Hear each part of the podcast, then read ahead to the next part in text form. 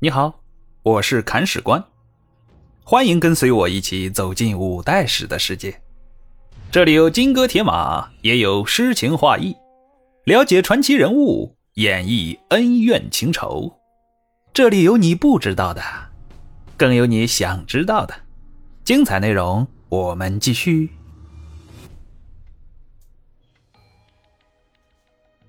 第二十二章，再提屯兵八百里。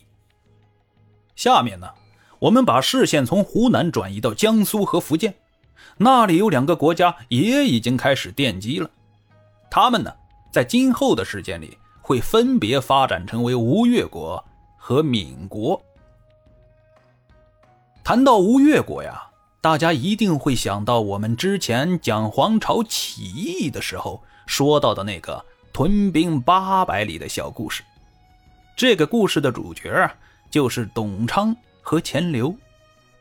现在啊，这一对难兄难弟占据着杭州城，眼看着乱世要到来了呀。这两个人在那里想，以后无论是自保还是对外扩张，手头总要有一支武装力量才行啊。否则以后再有人打过来，总不能一直拿屯兵八百里的鬼话来吓唬人吧？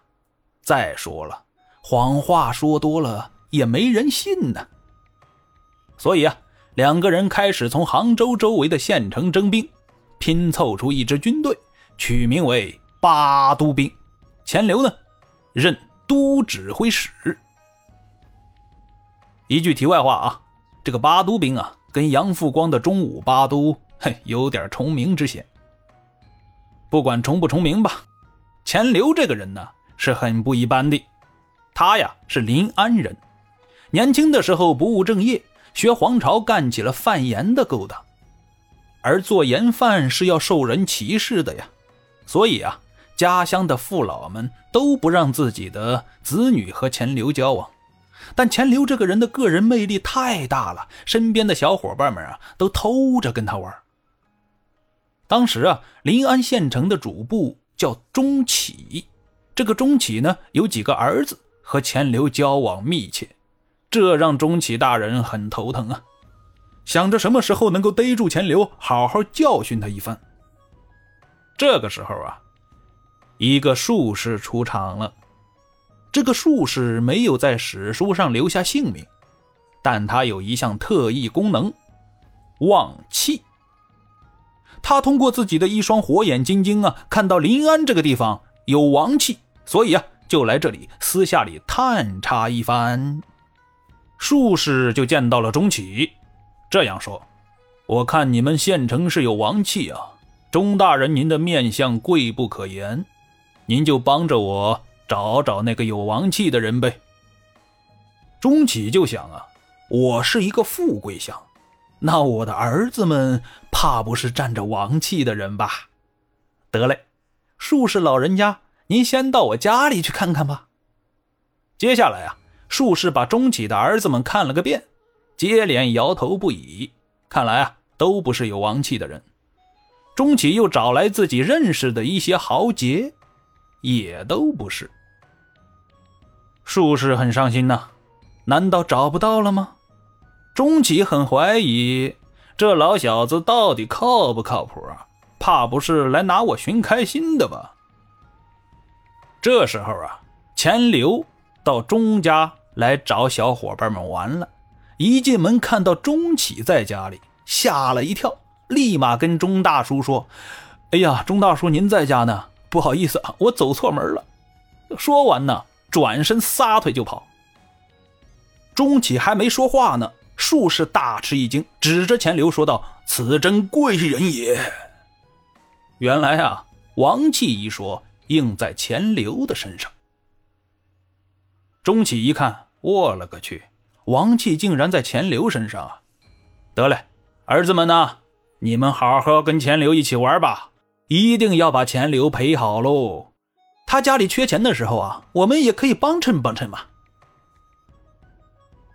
以上只是一个小故事，王气的真假呀，我们且不去追究。但钱流确实是一个狠人，他接下来呀，要用剑与火为吴越国。奠基。现在啊，这个奠基之人正在和自己的老搭档董昌两个在杭州城里吃香的喝辣的呢，日子过得还是蛮舒坦的。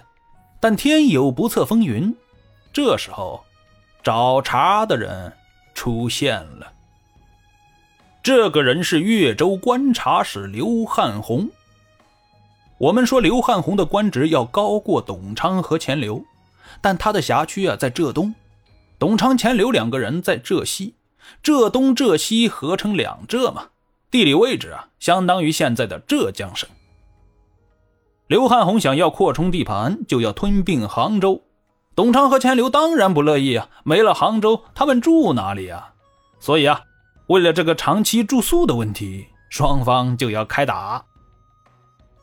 先出手的人呢是刘汉宏，他派自己的弟弟刘汉佑和手下大将辛约带兵出击，屯扎在西陵，而钱刘呢就带着自己新组建的八都兵迎战。钱刘是很有一些小聪明的，他派人窃取了对方的军旗和番号，扮成敌军的样子发动攻击。一口气跑到了对方大营门口，劈开营垒，放火烧营，敌兵遁走，钱刘首胜。刘汉宏不甘心呐，又派出了黄圭、何素两员大将出战。钱刘这次不玩花样了，和对方正面硬拼一阵，钱刘二胜。这样一来，刘汉宏心里可就犯嘀咕了：钱刘这么能打，以前我怎么不知道呢？这次我亲自出马，好好会会他。于是乎，刘汉宏亲自带兵出战，心想：钱刘，你小子给我个面子啊，好歹让我赢一场啊！钱刘表示，打仗不是请客吃饭，谁的面子也不给。见到刘汉宏之后啊，打得更凶，阵斩对方大将何素、新约，把对方杀得丢盔卸甲，溃不成军呐。刘汉宏见大势已去，换上伙夫的衣服，手拿着一把杀猪刀，逃命去了。但是啊，他很快就被钱刘的军兵给追上了。刘汉宏大喊：“我是伙夫，你们抓我没有用的，主将在前面，你们快去追！”说完呢，还把自己手里的杀猪刀给对方看。追兵一看，哇，家伙事儿这么齐全，错不了了，这就是一个伙夫。所以啊，信以为真，还真就留了他的一条性命。哎呀，做主将做到刘汉宏这个份上，真是颜面扫地呀。但是刘汉宏是个打不死的小强，他只要一息尚存，就要抗争到底。对待这样的人，那就只能往死里打了吗？当时朝廷里边啊，唐僖宗李轩还在位。见双方在浙江闹的动静有点大，所以啊，派人过来调停。钱刘刚打了大胜仗，鸟都不鸟朝廷的使者。刘汉红被打得很狼狈，他表示无论如何也要把场子找回来。所以啊，双方都不听使者的劝。使者表示：“我好歹也代表着大唐朝廷啊，你们这样对待我，合适吗？”双方都不答话。开始磨刀霍霍，使者吓得脸色煞白呀，道一声：“您二位继续。”转身撒腿就跑。接下来啊，钱刘和刘汉红的刀都磨好了，开始第二轮较量。这次刘汉红祭出了自己的王牌军队——水军。欲知后事如何，且听下回分解。